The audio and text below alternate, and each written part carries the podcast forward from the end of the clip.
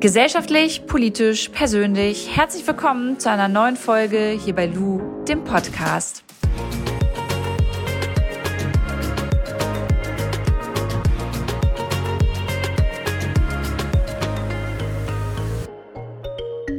Bevor wir in die Podcast-Folge einsteigen, gibt's noch mal kurz Werbung. Facebook arbeitet mit europäischen Partnern zusammen, um die Maßnahmen gegen Covid-19 zu unterstützen. So reduziert Facebook gemeinsam mit 35 Faktenprüforganisationen in 26 Sprachen die Verbreitung von Falschinformationen über Covid-19 auf seinen Plattformen. Außerdem wurden zusammen mit Faktenprüforganisationen Medienkompetenzkampagnen in mehreren Sprachen entwickelt, die Millionen Europäern und Europäerinnen Tipps gegeben haben, wie sie Falschnachrichten erkennen können. Erfahre mehr unter about.fb.com slash de slash Europe.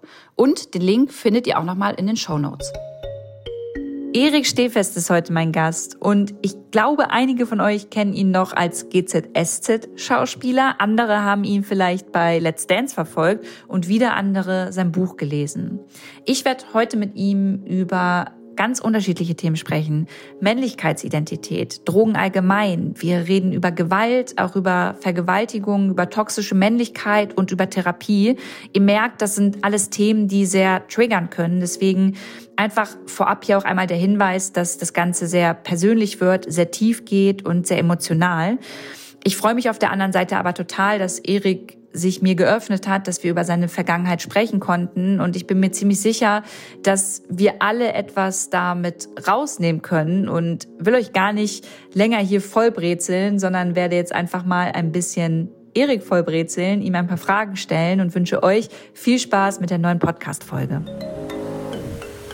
Erik, wir haben uns letztens, was heißt letztens, vor ein paar Monaten auf einem Videodreh kennengelernt. Da ging es um das Thema Sexismus, da ging es auch um toxische Männlichkeit und da habe ich schon so ein bisschen heraushören können, dass du mit all den Themen irgendwie zu tun hattest, auch was dazu zu sagen hast und ähm, du hast auch so ein bisschen von deiner Drogensucht erzählt, aber du hattest ja irgendwo auch noch andere Süchte. Und ich würde ganz gerne erstmal einsteigen, indem ich dich ein bisschen erzählen lasse, wie du dich eigentlich vorstellen würdest, Menschen, die dich vielleicht noch nicht kennen und noch überhaupt nicht wissen, wer du bist.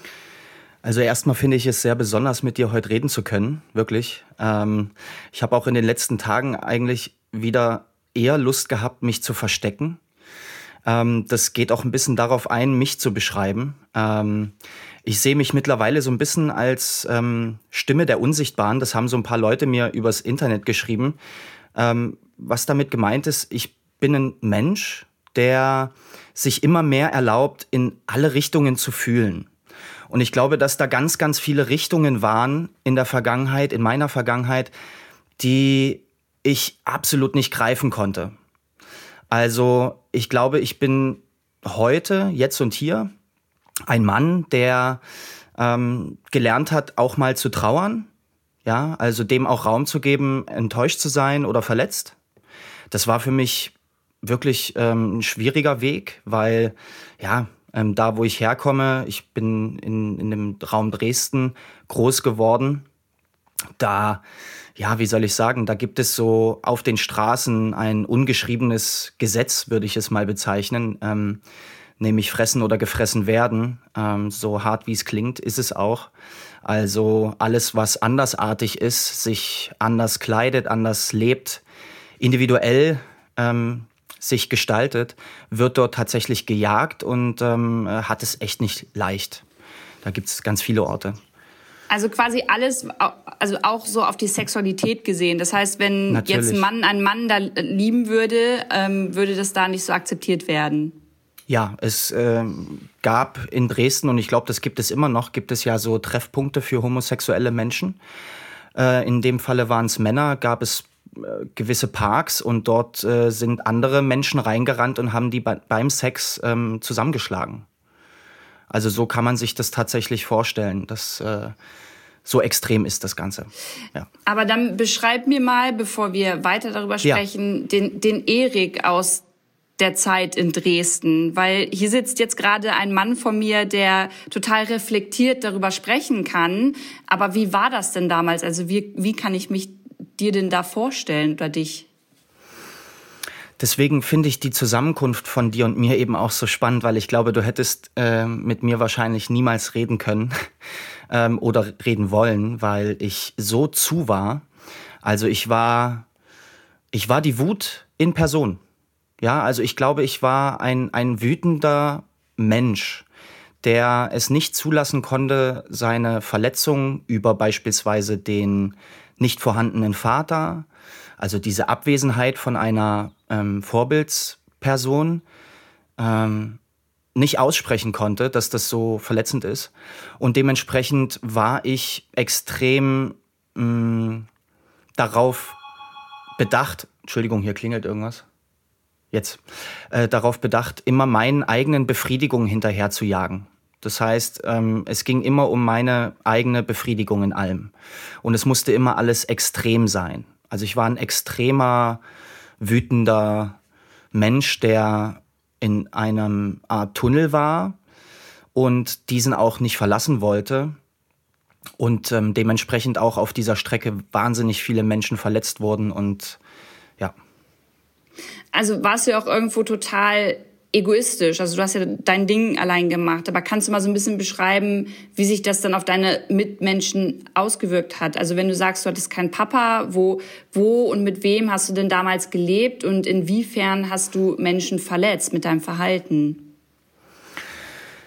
Ich habe damals äh, mit meiner Mutter alleine gelebt, äh, in der Nähe von Dresden, bei Freital. Freital und Heidenau kennt man so ein bisschen aus der Presse ähm, dass da ähm, viel mit Rechtsextremismus äh, zu kämpfen haben, diese Städte. Und ähm, ja, dort bin ich mit meiner Mutter eben alleine gewesen. Und dann hat meine Mutter relativ schnell einen neuen Mann kennengelernt, auch neue Kinder bekommen. Und ähm, diese Symbiose, die ich mit ihr hatte, dieses, ja, wir beide, das war dann nicht mehr gegeben. Und dementsprechend war es mir nicht mehr, ja, wie soll ich sagen, möglich, ähm, dort zu sein zu Hause, weil ich diesen Mann auch irgendwie komisch fand und auch ähm, ja, jetzt sind dann irgendwie Geschwister und ähm, dann bin ich eben auf die Straße gegangen.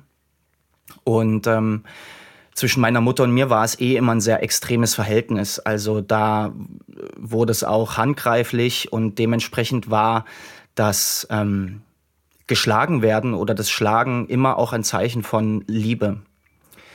Und ähm, diese, diese Suche nach äh, ja, Nähe könnte man fast schon sagen, hat sich eben in dem Falle dann ausgedrückt, dass ich ähm, als Hooligan auf irgendwelchen Fußballschlägereien ähm, mich geprügelt habe, genau in dieser Hooligan-Zeit kam es da dann auch schon bei, also war das schon eine Art Sucht, dass du immer diesen Drang hattest danach, dich dann halt zu schlagen, weil du sagst, irgendwie hast du das auch mit Liebe vielleicht verbunden oder Nähe und äh, kamen da dann auch schon bei dir Drogen mit ins, äh, ins Spiel? Ähm, ja, natürlich. Also, weil, um ehrlich zu sein, die Schattenseiten dieser Lebensform sind, dass ich beispielsweise eingenässt habe abends. Das hatte den Grund, dass ich von diesen Menschen, denen ich wehgetan habe, geträumt habe. Das heißt, ich habe die gesehen, ähm, wie sie weinen, wie sie schreien in meinen Träumen. Und ähm, die Drogen, die haben tatsächlich geholfen, dass diese Bilder von, ich nenne sie jetzt den Opfern meiner Wut, ähm, verschwinden.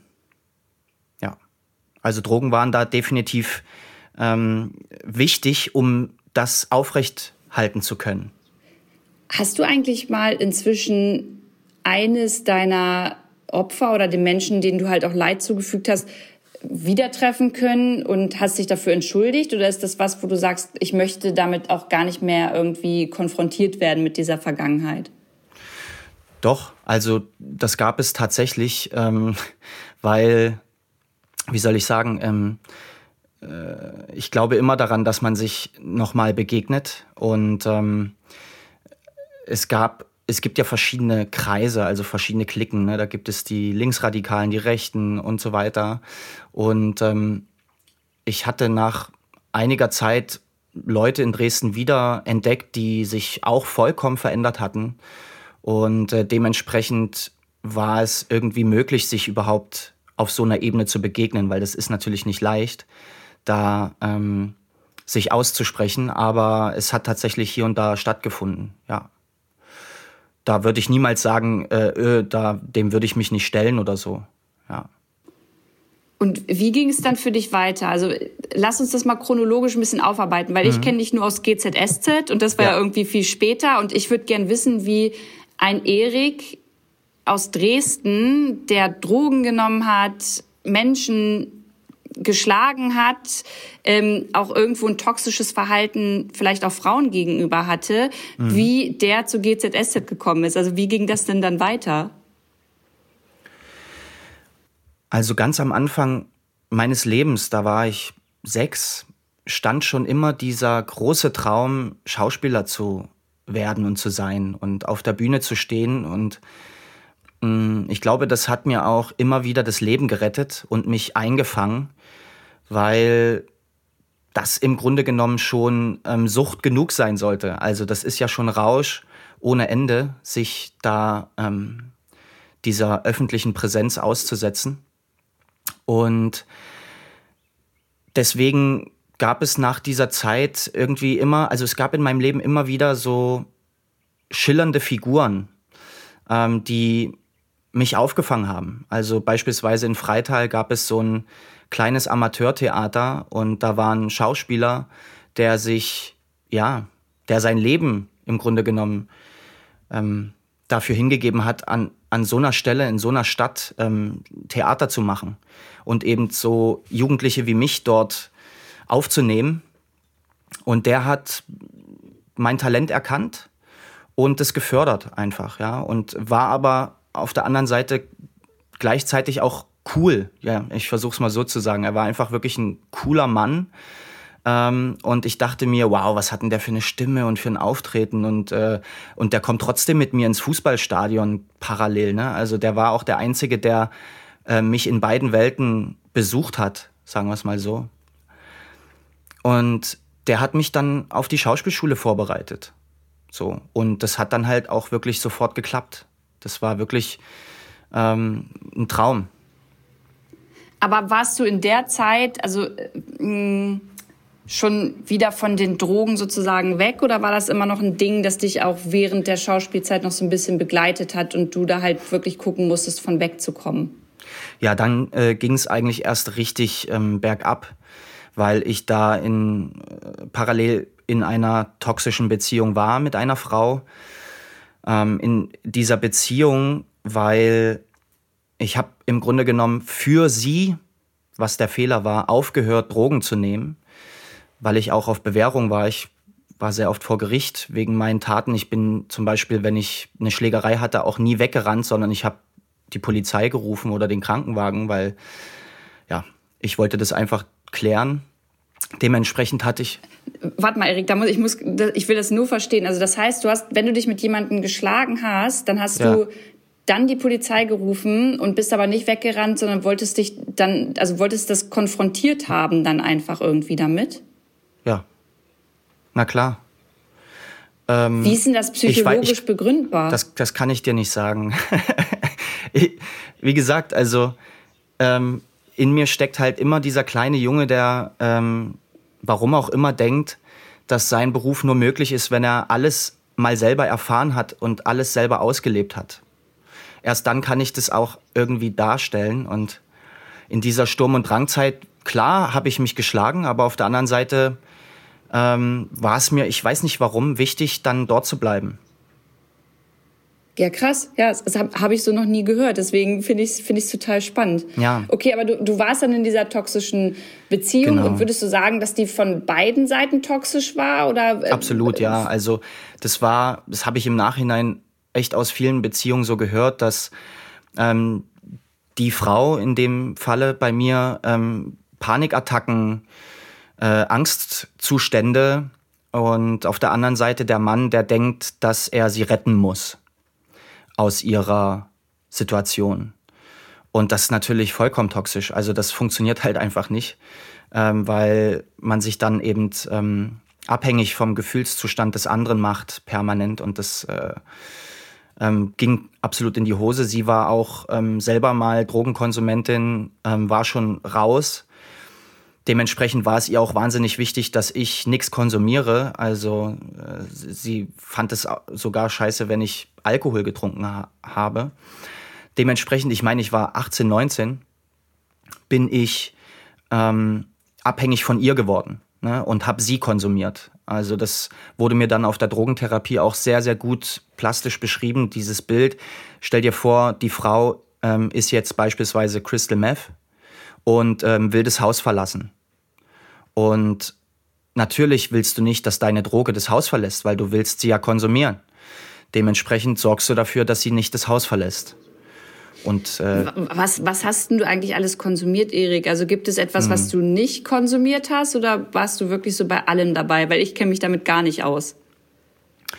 Ähm, ich hatte immer Angst vor Spritzen, Gott sei Dank. Also das hat, davor hatte ich immer Schiss und deswegen ähm, war Heroin nicht so, nie so die Wahl. Ansonsten war schon von allem was dabei. Ja.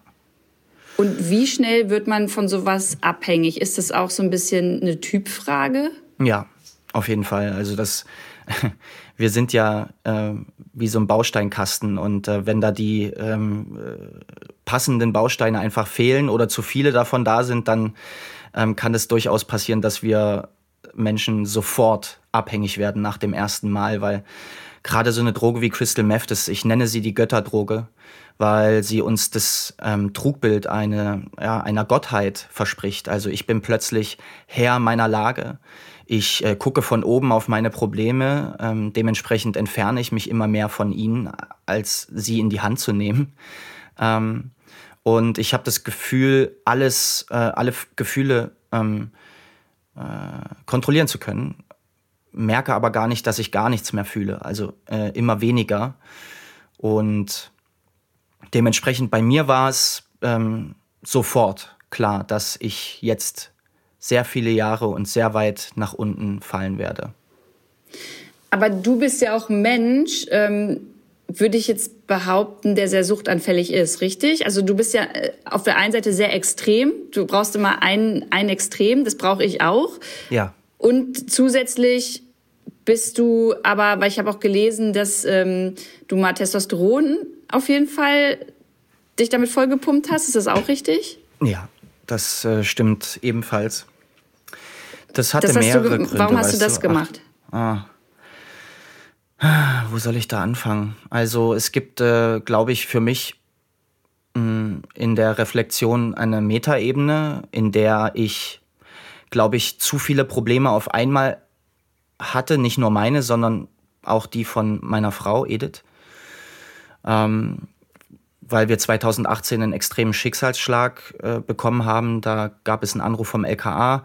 Sie musste aufs Revier, musste dann auf einem Video dabei zusehen, wie sie vergewaltigt wird mit 17 unter dem Einfluss von K.O.-Tropfen. Das heißt, sie war bewusstlos und ähm, dann hieß es zwei Jahre lang dieses Problem tragen und ertragen und aufarbeiten. Und äh, dann kam meine Erfahrung mit dem Thema äh, sexualisierte Gewalt hoch. Und ähm, dann habe ich tatsächlich auch zeitgleich angefangen, Testosteron zu nehmen. Also für mich auf der Metaebene hieß das, ich muss stärker werden, damit ich das ertrage. Ich muss mich aufpumpen, damit ich nicht nur mich, sondern auch Edith tragen kann durch diese äh, krasse Lebensphase jetzt. Ähm, auf der künstlerischen Ebene würde ich sagen, war es für mich immer sehr schwierig, weil ich habe mir von dem Beruf des Schauspielers so viel erhofft. Also ich habe immer diese extremen Transformationen der Hollywood-Stars gesehen, beispielsweise Christian Bale, der einfach für seine Rollen unfassbare Transformationen durchlebt.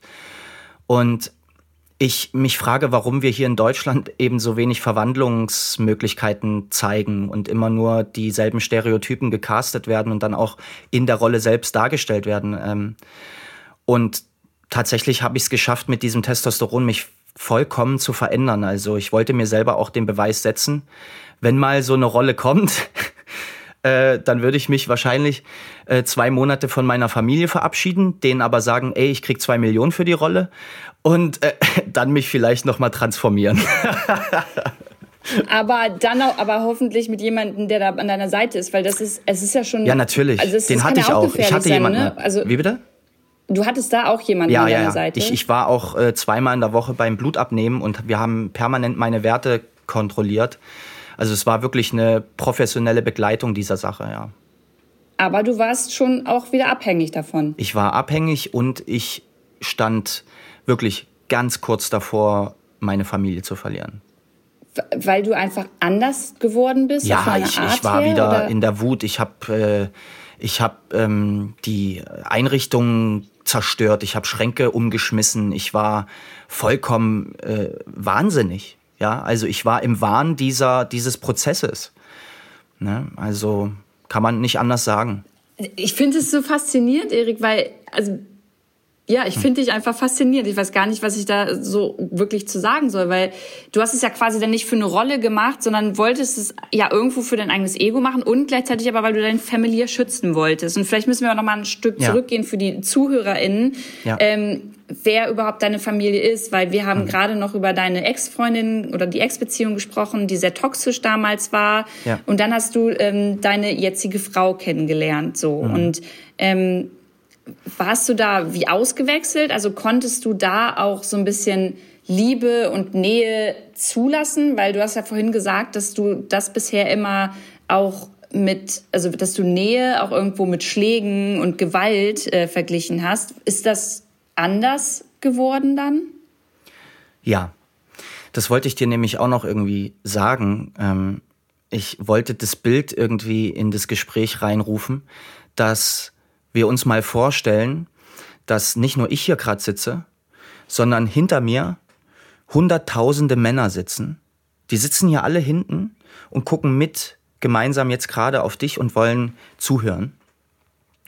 Denn meine Biografie, das habe ich verstanden, steht wirklich für zigtausende Biografien, ähm, weil, glaube ich, in vielen Köpfen von Männern ähnliche Verletzungen stattgefunden haben. Nur der Umgang eben damit anders aussieht. Oder auch ähnlich in der Vergangenheit. Ähm, dazu kann ich jetzt den Männern, die vielleicht gerade zuhören, sagen, dass diese Frau, das Einlassen auf diese Kraft dieser Frau, dafür gesorgt hat, dass ich Frieden mit meiner Männlichkeit schließen konnte. Also ich die Möglichkeit hatte, runterzukommen. Ja, also im wahrsten Sinne des Wortes mal runterzukommen. Also ich war bis dato immer drauf, seit ich elf Jahre alt war. Immer unter Druck, immer drauf, immer betäubt. Und das sind die zwei Komponenten, die es aufgelöst haben. Kein Alkohol mehr. Also das ist wirklich die Triebkraft der Wut und das, das Zerstören sämtlicher Weichheit und Unsicherheit was wir unbedingt brauchen, um das aufzulösen, diese toxische Männlichkeit. Und das Einlassen auf wirklich eine hm, Vorbild, ein Vorbild, ja. Und das war in dem Sinne dann auch Edith, weil diese Frau so unfassbar pur fühlt, so sich so viel erlaubt, im Leben zu erfahren. Und ich es eben bereut habe ab diesem Punkt, als dieser Anruf kam und wir jetzt mit dieser neuen Lebenssituation umgehen mussten, dass ich mich so oft versucht habe, über sie zu stellen, indem ich ihr gesagt habe, ey, du bist sieben Jahre jünger als ich, jetzt hör mir mal zu. Oder ich bring das Geld hier nach Hause, also äh, mach, was ich dir sage. Oder, also ich war einfach insgesamt ein unfassbares Arschloch, der immer noch in seinem Tunnel war. Und ich meine, wir brauchen den Tunnel, um, glaube ich, ähm, Außergewöhnliches zu vollbringen. Aber auf der anderen Seite sollte das nicht heißen, dass Menschen auf der Strecke bleiben. Ja, und dementsprechend ähm, konnte ich dann irgendwann ja nicht mehr anders. Ich habe ihr in die Augen geschaut, ich ja, konnte loslassen. Und das ist auch die Aufgabe, die ich jetzt für mich erkannt habe. Deswegen, klar, ich könnte einfach Künstler sein und meinem Traum irgendwann mit einem Oscar in der Hand für eine tolle Rolle, diesen Moment zu, zu, zu erreichen. Aber wir haben gerade das Privileg, gerade jetzt nach dieser schweren Zeit, nach dieser Krise, das erste Mal, glaube ich, in der Menschheitsgeschichte, dass wir nicht so tun, als wäre nichts passiert. So. Und ich glaube, das ist jetzt aktuell zusätzlich zu dem, dass ich Künstler sein will und bin, auch eine Aufgabe. Deswegen möchte ich das sichtbar machen, was ich für Fehler gemacht habe, weil wir das Privileg haben, aufzuarbeiten, zu reflektieren, Therapien anzufangen. Unsere Eltern nicht, unsere Großeltern nicht. Da jetzt ins Gespräch zu kommen, ist mir auch sehr wichtig und ähm, das hätte ich nicht geschafft ohne Edith, muss ich gestehen. Also ohne das wirkliche Einlassen äh, auf diese Frau. Du hast gerade Therapie angesprochen, darauf möchte ich auch gleich noch zu sprechen kommen, äh, weil du völlig recht hast. Ich glaube, bei unser bei unseren Großeltern oder Urgroßeltern, ähm, da, da gab es, glaube ich, schon den Bedarf natürlich auch zu sprechen und eigentlich äh, mit seinen Gefühlen irgendwo hinzugehen. Aber erstmal gab es das in dieser Art und Weise noch nicht, dass du zu jemandem vielleicht hingehen konntest. Und wenn, dann war es auch etwas, ähm, wo dir attestiert wurde, dass du eine Klatsche hast. Und das war wahrscheinlich so ein Thema, ja. So ein No-Go, da hat man nicht drüber gesprochen und heute redet man da immer mehr drüber. Aber ich weiß, dass ich hier in meinem Podcast auch männliche Zuhörer habe und wenn du über toxische Männlichkeit sprichst, ähm, wie genau meinst du das? Weil ich weiß, wir waren in unserem Video, ne, da ging es um Sexismus und dann auch um toxische Männlichkeit. Ähm, mein Problem ist momentan, was heißt Problem, Herausforderung, jungen Männern zu erklären, dass wenn wir über, dass ich als Frau, wenn ich über toxische Männlichkeit spreche, nicht Männer hasse und nicht allen Männern irgendwie Schuld daran gebe, aber dass wir einfach darüber sprechen müssen, was toxische Männlichkeit, Sexismus, Feminismus, dass diese Dinge alle zusammenhängen und nur besser werden können, wenn Männer da auch irgendwie mit drüber sprechen, ohne sich angegriffen zu fühlen. Vielleicht kannst du aus deiner Sicht halt einfach nochmal erklären, was für dich toxische Männlichkeit überhaupt bedeutet. Also ich glaube, grundlegend, äh, so bleibe ich einfach bei mir. Ich habe früher diese Themen gehasst. Also wenn ich das gehört habe, dachte ich immer, es ist doch schwul, das ist doch, was ist das für eine Scheiße, das ist doch, äh, äh, das hat doch nichts mit dem zu tun, was auf der Straße hier los ist und was aufregend ist und so weiter. Das machen ja nur die Erwachsenen, die Langweiligen. Ähm, ja, jetzt sitze ich hier und rede mit dir darüber. Äh, und auf der anderen Seite ähm, rappe ich. Ich kann extrem gut tanzen. Ich ähm, spiele in Filmrollen mit. Ich mache geile Shows im Fernsehen. Ich habe eine mega Familie, habe eine riesen Dogge, eine geile Wohnung mit fettem Garten. Also ich bin super aufgestellt und gleichzeitig habe ich meine toxische Männlichkeit verlassen. Also das war nicht nötig, um das alles zu machen. Das heißt, für mich ist dieses Toxische eigentlich der Verlust der Freiheit, der Freiheit, flexibel zu sein, die Freiheit, andere Meinungen zuzulassen, die Freiheit, ähm, in einem demokratischen Umfeld eben zu existieren, die Freiheit auch mitzugestalten. Ja, wie scheiße, dass dieses Toxische eigentlich immer nur ausschließt. Du denkst zwar, du gehörst dazu, aber eigentlich schließt du dich selber aus. Oder sogar ein äh, ne? also ins, ins, ins eigene innere Gefängnis so. Und ich finde dieses Bild, ne, klar wird es auch in, äh, in der Jugendsprache irgendwie gehypt, so ja, und dann musst du auch mal im Knast gewesen sein und so. Ja, mach mal. das sagst du auch nur davor. So, wenn du es gemacht hast, wirst du sehen, dass du danach äh, das lieber nicht gemacht hättest. Also ähm, deswegen, ich würde jungen Männern eigentlich sagen, Leute, um cool zu sein, braucht ihr nicht die toxische Männlichkeit, also dieses äh, äh, äh, ja und Schlampe und geil und ich fix sie. Das ist alles nicht nötig. Ja, man kann trotzdem irgendwie ein cooler Gentleman sein, so. Ja, der irgendwie in einer Runde sitzen kann und auch einfach mal die Klappe hält, so. Und das auch genügt. Ja, weil das, das ist, das ist nämlich einfach irgendwie so das, was ich momentan so für mich echt immer mehr äh, schätzen zu schätzen weiß, einfach mal zuzuhören, das auch wirken zu lassen. Ja, also gerade auch jetzt wieder so ein Gespräch wie mit dir. Man will es ja irgendwie so un, ungefiltert und unverfälscht wie möglich machen, also auch so unvorbereitet wie möglich. Und das, deswegen, wenn du so Sachen sagst, das auch mal wirken zu lassen, das macht mir große Freude momentan. Eben, das hat Edith auch vor dem Gespräch gesagt, wo ich wieder so gemeint habe, oh, ich weiß nicht und äh, Louis irgendwie so eine krasse Figur in der Öffentlichkeit und jetzt, was habe ich denn schon zu sagen? Und da meinte Edith so, ja, gib dich doch einfach dem Flow des Gesprächs hin so und lass auch mal zu, einfach guck, welcher Erik heute rauskommen möchte. Ja, und auch das würde ich einem jungen Mann sagen, äh, ihr müsst nicht nur der eine sein. Also ich finde es auch irgendwie langweilig. Leute, ich, ihr wisst es doch, ihr habt's doch im Kopf. Ihr seht in irgendeinen Scheißkatalog oder eine Zeitschrift oder in, in, im Internet äh, irgendwelche geilen Styles und denkt, oh ja, das würde ich auch gern mal machen. Macht es dann aber nicht, weil ihr denkt, dass euer bester Freund es scheiße findet oder euch dann auf die Fresse haut. Ja, mein Gott, nein.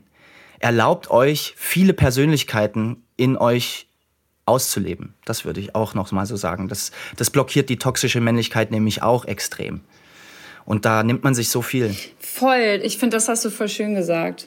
Ich, also ich finde, da, da, muss ich gleich reingrätschen, weil ich das finde ja, ich so schön und wichtig, weil ähm, genau dieses, weißt du, diese mehrere, diese, diese verschiedenen Facetten, gerade bei Männern, weißt du, bei Männern hat man ja immer so den Eindruck oder auch jungen Kerlen, weißt du, wie du schon gesagt hast, oh, ich muss im Knast gewesen sein, ich muss eine coole Socke sein und ich mich, muss zeigen, dass ich hier der Babbo bin. Aber auch mal zu seinen besten Kumpels zu gehen und zu sagen, hey, mir geht's nicht gut, mal zu weinen, mal zu sagen, oh, ich habe einen richtig schwachen Moment oder ganz ehrlich, ich mache eine Therapie. Das ist etwas, was ich viel zu selten von Männern höre und auch beobachte so in der Öffentlichkeit.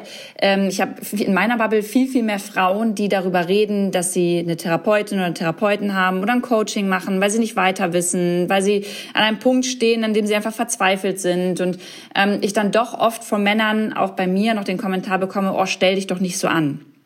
Und das ist, glaube ich, etwas, was ganz wichtig ist, auch nochmal zu sagen.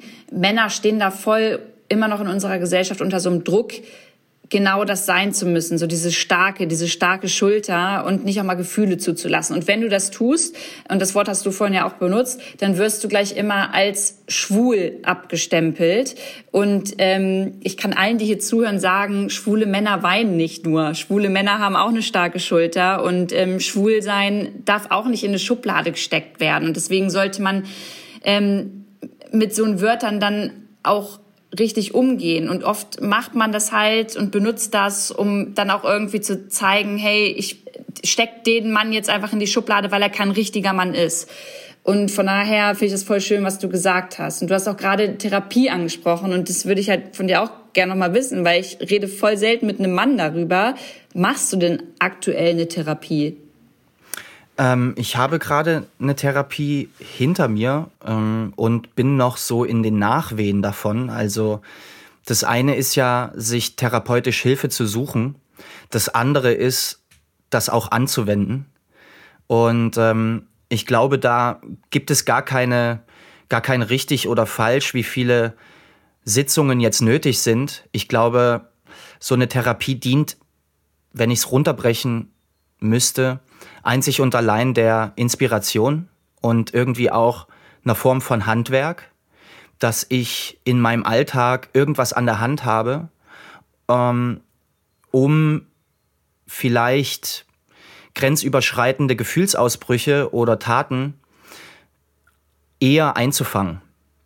Mich selber sozusagen nicht immer zu overpacen oder zu unterpacen. Ist ja beides schlimm.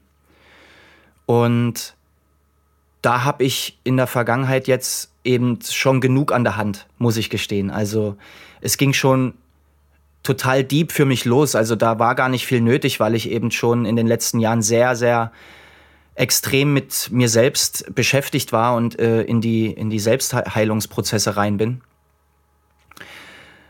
War beispielsweise das ähm, Klarwerden, dass ich unfassbare Schwierigkeiten habe mit der Realität ähm, und eben auch das Reale im Hier und Jetzt als schön zu empfinden und als ausreichend für den Moment, ja.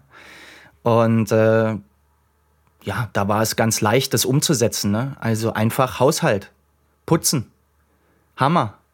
Also ich meditiere jetzt mittlerweile beim Küche sauber machen und ähm, bin so ähm, in der Realität und denke, wow, geil, ich kann so schnell hier was schön machen und auch so ein Moment irgendwie abends auf der Couch mit Edith, ich kann irgendwie drei Zentimeter näher an sie ranrutschen. Wie geil ist das denn?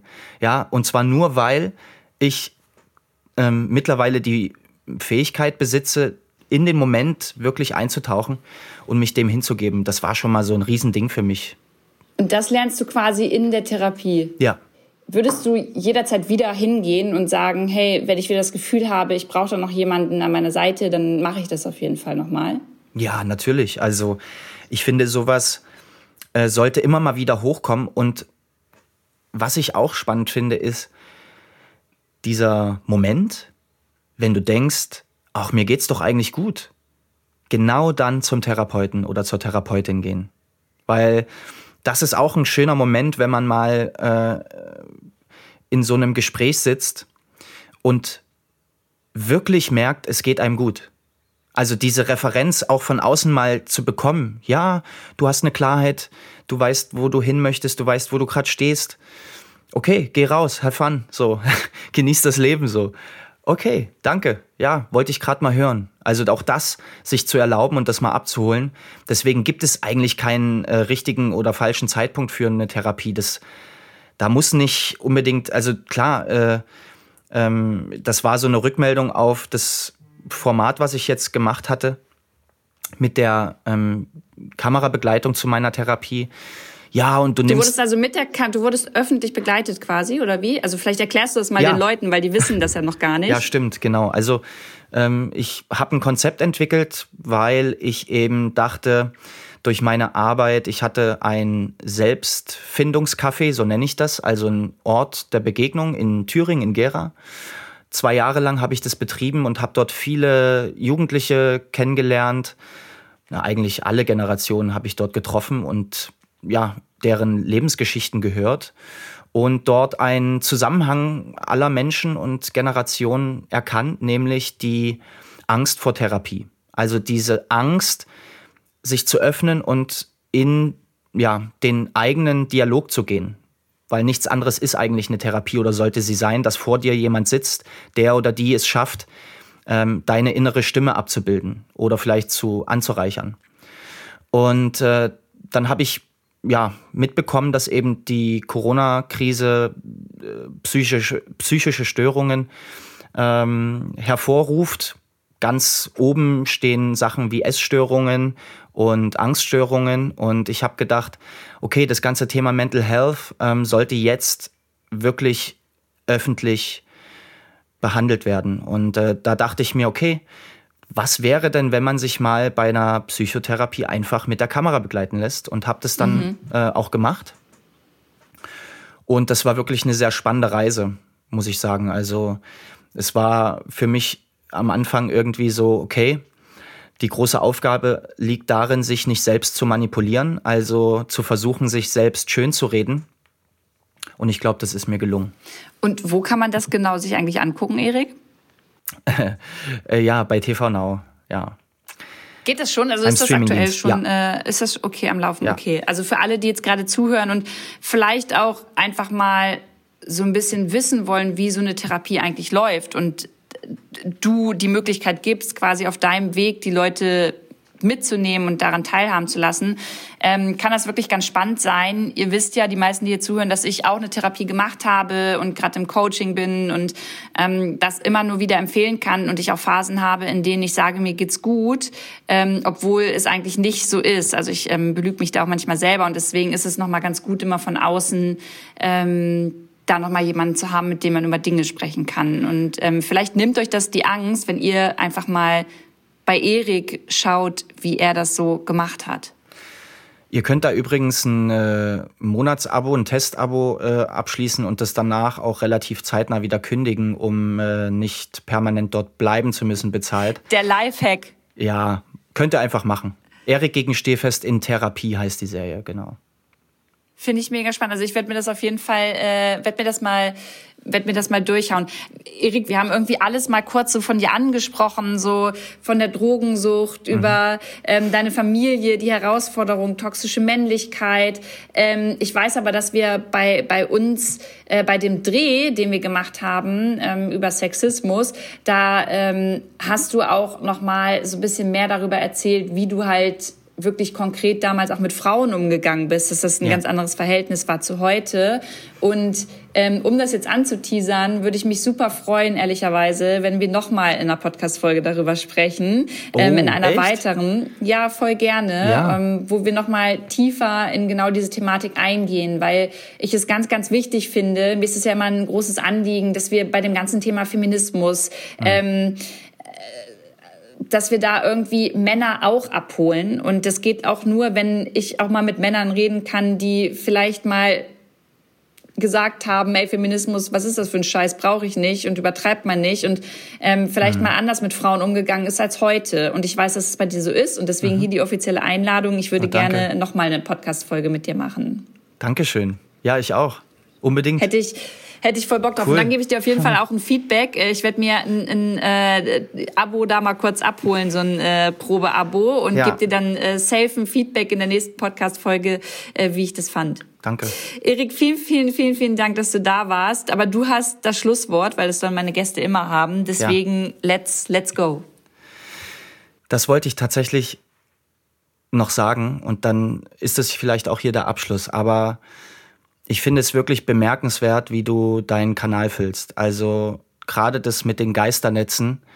Ähm, da geht es mir persönlich gar nicht darum, jetzt rauszufinden, ob Lou irgendwie jeden Tag jetzt ins Meer springt und Plastik rausholt, sondern du hast es geschafft, ähm, mit der Art und Weise, wie du das beschreibst und wie du es machst, dass ich wirklich einige Tage dieses Bild im Kopf hatte. Also ich habe dich mit diesem Plastikmüll gesehen, der da einfach nicht hingehört. Und da wollte ich dir mal ein Lob aussprechen und sagen, dass, äh, ja, dass ich das sehr, sehr toll finde. Und ähm, genau, das ist mein Abschluss. Oh, das ist aber lieb, Dankeschön. Das, ja. das freut mich sehr und du kannst mich sehr gern begleiten. Ich meine, wir sind doch beide in Berlin, ne? Ich ja. gehe bald auf der Spree, gehe ich äh, auch bald mal schauen, was da so rumspringt im Kajak. Also wenn du mal Bock hast mitzukommen, bist immer herzlich eingeladen. Okay, ja? Sage, sage ich dir gerne Bescheid. Bitte. Viel, ja, vielen, vielen Dank, Erik, dass du dir Zeit genommen hast. In diesem Sinne würde ich jetzt hier den Podcast einfach mal beenden. Ja, schaut mal, ähm, scha schaut mal auf jeden Fall vorbei, wenn ihr ähm, einfach Erik bei der Thera Therapie begleiten wollt. Und ich hau euch auch noch mal in die Show Notes Erik seinen äh, Instagram-Account. Da könnt ihr bei ihm auch noch mal so ein bisschen gucken, was da abgeht. Macht's gut, bis zum nächsten Mal, bleibt gesund.